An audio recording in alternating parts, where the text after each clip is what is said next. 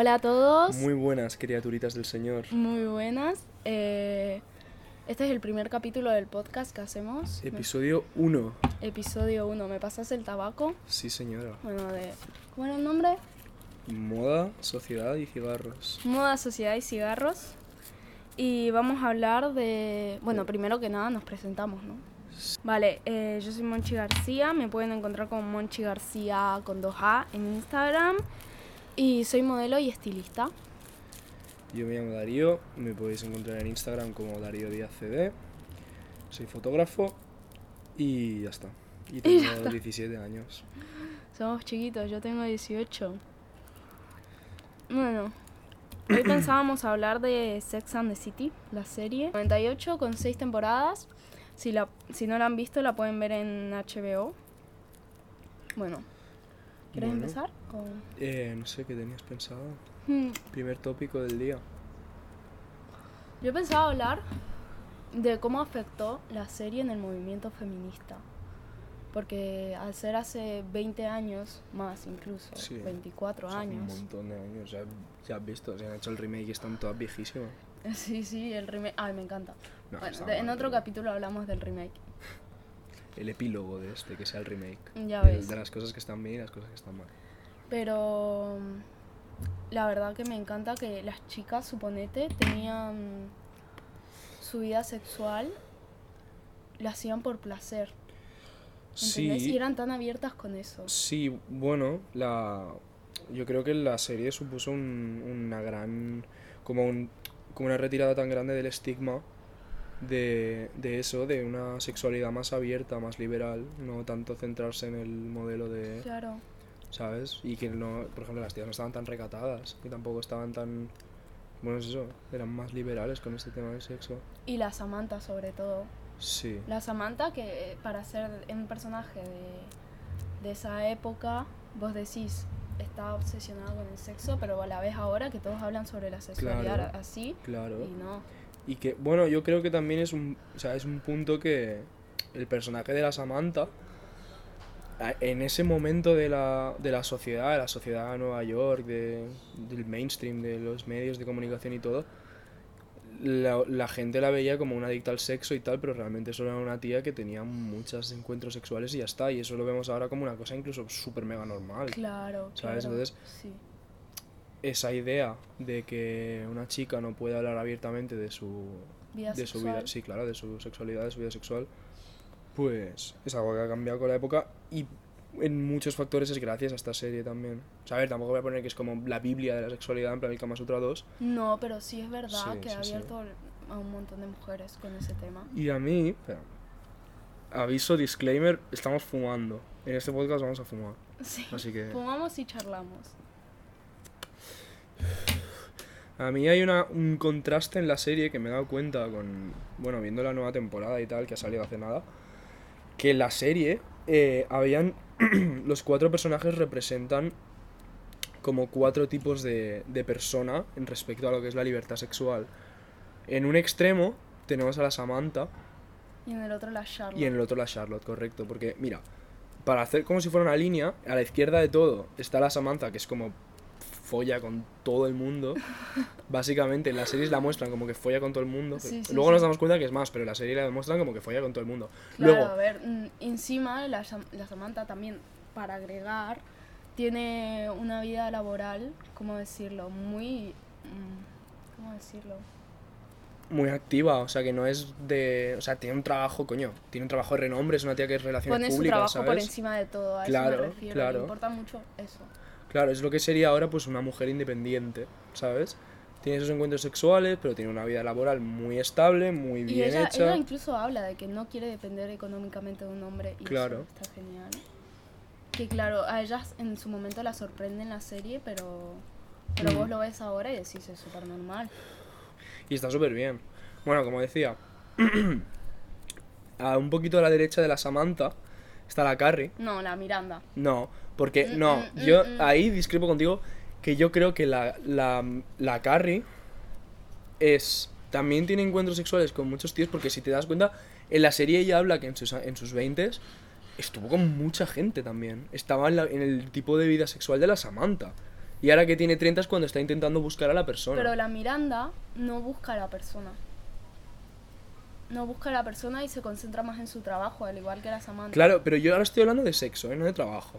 Yo estoy hablando de sexo. Hablo de la, de, de la libertad sexual Es que entre la cada verdad uno. es que están ahí, pero yo la pondría a la Miranda antes. Pero bueno, están Team Miranda y Team, y Sí. Carrie. A ver qué. O sea, yo lo que pienso es que respecto a la sexualidad, respecto a la libertad del sexo, la Carrie es muchísimo más abierta que la Miranda. Porque la Miranda tiene sus cosas, ¿sabes? Tiene, yo, la tía tiene que... O sea, están muchos capítulos que tienen un montón de experiencias malas con hombres porque no es capaz de hablar algunas cosas. ¿Sabes? En cambio, la Carrie es mega liberal también con estas cosas, solo que un poquito más recatada que la Samantha. Entonces, para mí, de- después de la Carrie, sí que está la Miranda, porque la Miranda también va de flor en flor y tal, pero tiene sus problemas.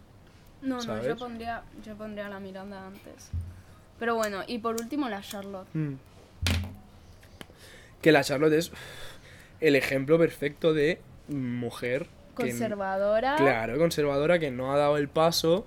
Bueno, que no ha dado el paso, que no ha sido educada para pensar así, pensar de estar con muchos tíos. Que tampoco está mal. Claro. Está perfecto y me encanta que haya un ejemplo de, de cada una. Claro, lo bueno es que hay mucha diversidad según las mujeres del esto. Y, y la serie no se centra nada en los hombres. Es muy curioso porque en los 90, que todas las series así eran en plan protagonista masculino. Uy, me a hablar en catalán. Eh, protagonista masculino. Protagonista que tiene eso, que Sí, lo los tíos, los tíos pueden hablar de sexo, los tíos, "Buah, me he follado a esta, tío, Buah, tenía unas tetas, tío. Pero en esta serie, al ser cuatro protagonistas femeninas que tienen todo el foco de atención, pues descarta la idea de que haya... De que todo gira en torno a Claro, los de que todo hombres. gira en torno al hombre. Que vale que la serie gira mucho en torno a los hombres, porque al final... Eso, eso te estaba por decir, porque al final ella siempre está buscando un hombre. Claro. Todas terminan con hombres al final de Claro. la serie. Eso a mí no me convenció mucho. No, pero bueno, a ver, al fin y al cabo también es parte de la vida. O sea, a ver, lo que a mí no me gusta es que al final la idea de madurar y de sentar la cabeza es quedarse con un hombre. Porque Sí. al final es lo que todas buscan, Pero bueno, es de hace 20 años, se lo perdonamos. Claro, si fuera ahora diría en plan, "Hmm, faltan personajes trans, personajes no binarios, pero bueno. Claro, claro. Y lo que de esto, yo diría que la serie, bueno, en, en general supone un antes y un después en lo que es la comunidad mainstream, en plan los medios de comunicación, todo eso porque si, si, si te acuerdas, o sea, bueno, no te acuerdas porque no estábamos vivos, pero en su momento la serie fue como un cataclismo en los medios, como... Sí, según lo que me han contado. Sí, sí, sí, o sea, la serie fue...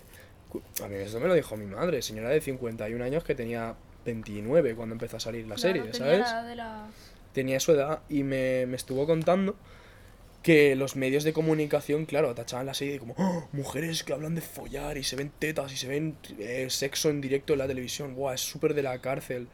Pero ahora lo tenemos tan normalizado, tan normalizado ver mm, cosas así en los medios de comunicación sobre todo, porque ahora, fíjate, el 90% de vídeos musicales o, o cosas así, o son pues, de, de gente en bolas, tío, gente, la- la- las letras, las, ¿sabes? Sí, sí, sí, ahora está más normalizado, es Mm. verdad eso. Y que, o sea, Pero a ver, que no descarta que se- en la serie es bastante explícita. Claro, don't get me wrong. O sea, la serie es que fue innovadora por eso, por, la, por la- lo explícito que era. Que tenían antes? Friends.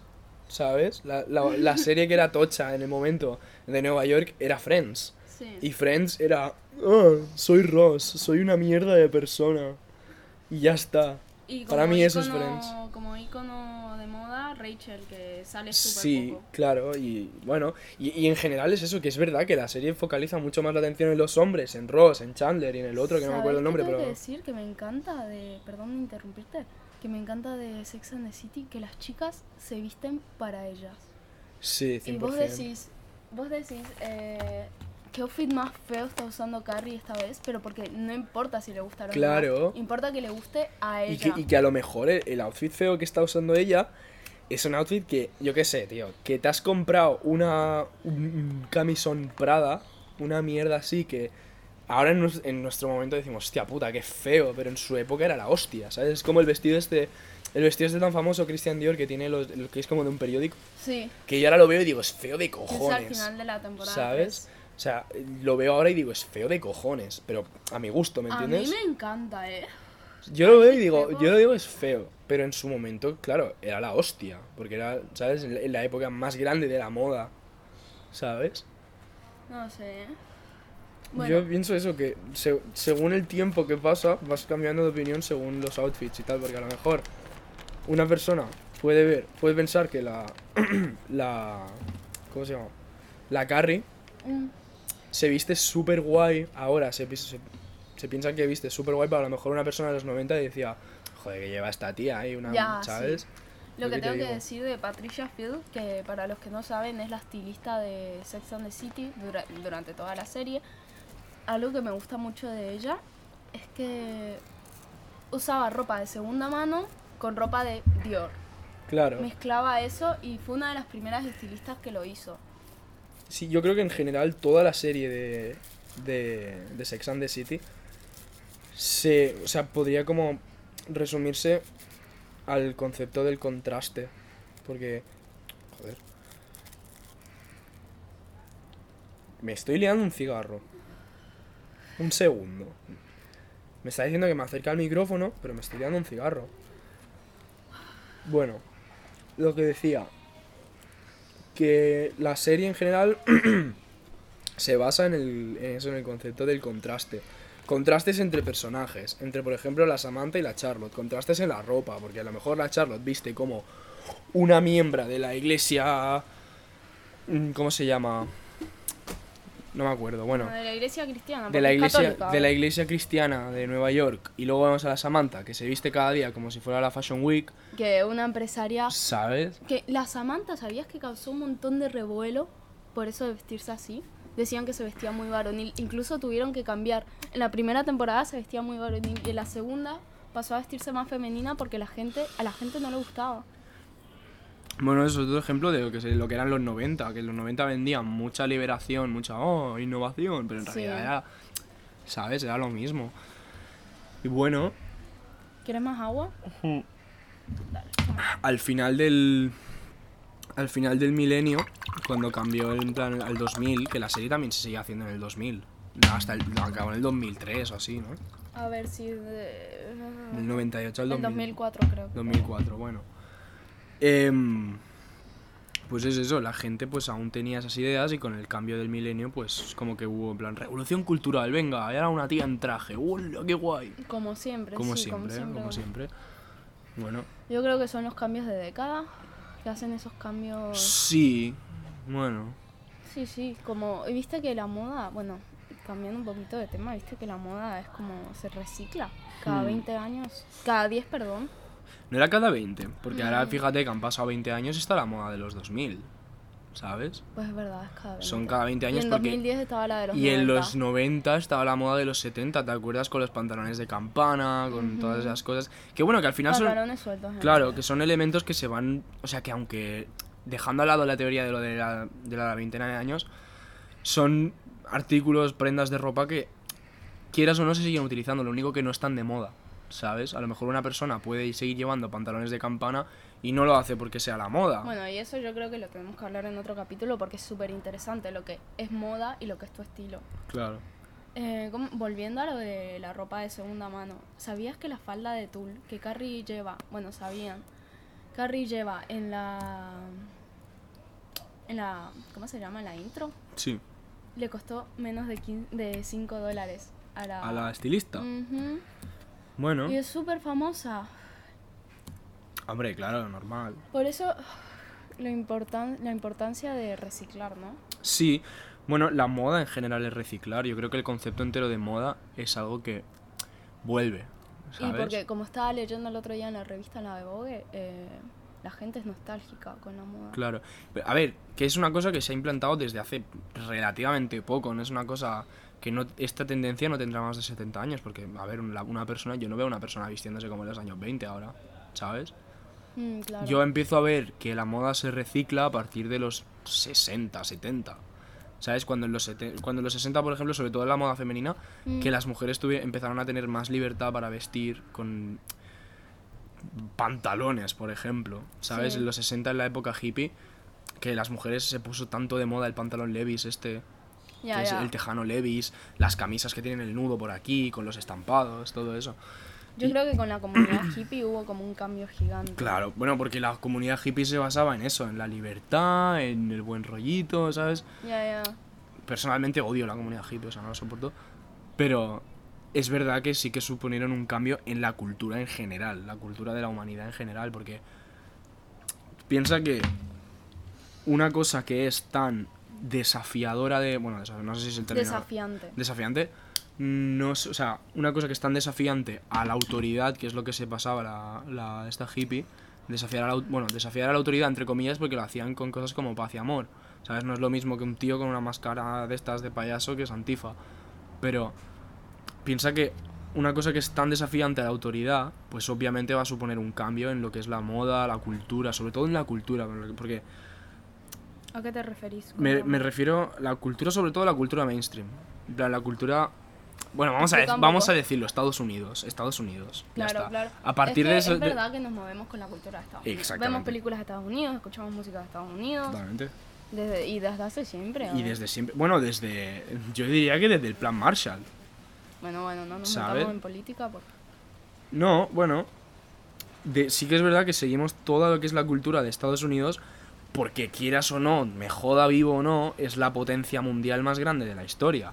Y es la que produce la mayor cantidad de cultura, vídeos, música. Ya, ya. Y eso la moda pues tiene su, su impacto, ¿sabes? Y por eso, enlazando con lo de la moda, que al final lo que es una moda en, en Estados Unidos va a llegar a ser una moda en todo el mundo, porque... Y no es lo mismo, claro, no es lo mismo la moda de Nueva York que la de París. Claro. Y me encanta la moda, eh, hablando de eso, me encanta la moda de Nueva York, que te- la gente es tan atrevida, ¿no? Hmm. Y se refleja muchísimo en la serie eso. Sí, bueno, porque, a ver, está ambientada en Nueva York y tal. Pero sí que es verdad que en, en la serie, en lo que es la serie, ves un montón de...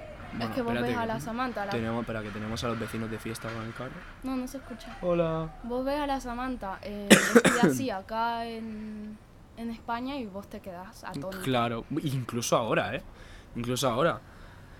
Imagínate, o sea, si, si ahora la gente se quedaría atónita con la ropa de la Samantha, imagínate en los 90. ¿Sabes? Por eso aquí en España debo asumir que también fue un boom increíble el tema de, de vestirse así, Sí, sí. ¿sabes? Algo en lo que no le haría caso a eh, Sex and the City, que bueno, con la moda sí, Hmm. es en el tema del amor. Mm, Dios. definitivamente que no. Bueno, A la Carrie le pasan todo lo malo con Vicky y termina con él. claro, y no es capaz de decir en plan, oye, este tío me ha jodido la vida, literalmente. Claro, o sea, me está rebajando sea, la autoestima como una boluda. Es que yo lo siento, o sea, luego que si son súper felices y tal, pero yo biggest big hater en la historia. Ya, ya. Porque el cabrón, o sea, le hace de todo, se las hace todas, todas les hace. Se casa con una tía y no le, o sea, primero que están juntos, se va a París, no le llama. Está como un montón de tiempo sin hablarle. As- Sí, sí, ella sí. asume Ni siquiera que le cortan. avisa que va a ir a París. Claro, asume que cortan y cuando llega de París se casa con otra tía. Y claro, la, la Carrie debe tener un, un PTSD, debe tener un estrés postraumático por culpa de Te este tío. juro. O sea, es, es ver, ver, Dios. ver algo de París y, y ponerse a temblar, ponerse. ¿Sabes? Sí, incluso al, al final de la serie la has terminado, va a París ella. Pero bueno, no sé, al final Vic cambia mágicamente y bueno, Necesidades del guion. pero hermana, tipo, no, no da, Date cuenta. date hermana. cuenta, amiga. Sí, y, y también con el, el. el tema del amor en Sex and the City, ellas, quieras o no, se centran siempre en buscar el amor y buscar un hombre Claro y todo eso, que es el como. hombre ideal. Claro, es- todas tienen estos. Pero una relación también tiene sus mierdas. Y una relación también tiene sus marrones que te tienes que comer. Ya, pero tantos. Ya, por eso te digo que es como. O, o no pasan del. O no, o no, em- no se arriesgan. O lo pasan todo. O- Ya, son ya. un extremo u otro. Porque, por ejemplo, la Samantha no está en una relación precisamente por eso. Sí, pero al final terminan una Ya, relación. terminan una relación. Pero la Samantha, to- durante toda la serie, excepto por el final, siempre defiende que no está por una relación por todos los dolores de cabeza que te provoca. En cambio, la Carrie es como. Está en una relación porque necesita estar en una relación. Y eso es muy Eso es una que mierda. claro, tipo. Eso es una mierda. Es que la Carrie tiene la autoestima muy bajo Mm. y, se, y se nota por eso, porque siempre está buscando a alguien en, que, en quien apoyarse, ¿no? Claro. Y al final, bueno, es el Big como podría ser X persona. Que también te digo, la Carrie mm, muchas luces no tiene, porque se le presenta delante el tío ideal, un tío guapo, listo, que se preocupa por ella. El Aidan. El Aidan. Sí. O sea, Aidan Defender, pero para siempre. Pero a ver, es que lo tóxico, lo tóxico te lleva con lo tóxico. Claro, lo tóxico del Big le llega a la Carrie y la Carrie hace cosas porque el Big la deja tocada de la cabeza. A ver, mm, cono- conocemos a mil personas que están en relaciones tóxicas y no las pueden dejar. Ah, que no hemos Pero- mencionado que somos novios. Ah, es verdad. Ah, sí, bueno, eso. Bueno, somos novios, hemos hecho el podcast porque estábamos aburridos y hemos dicho, vamos a hacer un podcast. en resumen, Como a los dos nos gusta la moda, y, y ya está. y ya está. Y ya está. Bueno, la historia de cómo se creó el podcast. Un día dijimos, vamos a hacer un podcast de moda. Y hablamos también de actualidad, de... Yo qué sé, de sexo, de el mainstream. Y de ya todo. está. Y, y de lifestyles. Bueno, Y eso, bueno. Pero lo que pasa es que la Carrie, aunque no esté en una relación con el Big, porque no está en una relación con el Big, el Big ya hacía un montón que la había dejado. Cuando lo de Leidan. Pero ella, aunque no esté en una relación tóxica con el Big, sigue teniendo estas conductas tóxicas. ¿Sabes? ya. Y, ya, ya. y- y esas conductas, quieras o no, las transporta a la relación con el Aidan. Y eso es lo malo de tener una relación tóxica, que tardas un huevo en desintoxicarte, ¿sabes? Sí, lo malo de la Carrie es que pasa de relación en relación Hmm. en relación. Eso sí hubiese estado bueno en la serie que demostraran que se puede estar bien solo. Claro. Que está bien estar solo, que no necesitas una Pero a persona ver, al lado. volvemos a repetir, no les pedimos nada porque eran los 90, Ya, ya. ¿sabes? Ya. No les pedimos nada. ¿Qué le vamos a pedir? Que... No, hombre, no. Pero es eso, la serie gira en torno... Gira en torno a la mujer, porque son todo protagonistas femeninas y los problemas de las mujeres de la época, porque es verdad, habla de los problemas de la mujer de la época, Sí, pero en cierto modo también gira en torno al hombre, porque todos los problemas de la serie son hombres, literalmente, literal. ¿sabes? Porque si te fijas, todos los eventos... Y hablan de hombres todo Claro, el claro. Todos los eventos gordos de la serie que dedican más de tres capítulos son hombres. Sí, ¿Sabes? Porque, por ejemplo, un capítulo en el que la Charlotte se tiene que poner un Diu o la Samantha se tiene que teñir, duran dos minutos en escena. En cambio, los otros 25 son Mr. Big, con el Mr. Big, el Aidan, Harry. el Steve, del... no me acuerdo los nombres, ¿sabes? pero sí. O sea, es eso. Pero oye, aunque tengan, aunque tenga este punto de darle visibilidad a los hombres, también hay que reconocer que es la serie de, de, de su época que más visibilidad le dio a las mujeres. Sí, sí. verdad. Y el punto de vista feminista es que me Mm. encanta para la época. Sí, sí, sí. Bueno, ¿qué decís? ¿Ya estamos? 24 minutos. Está bien. Bueno, un saludito. Un saludo a todos. Nos vemos ¿cuándo? En el próximo capítulo. En el próximo capítulo.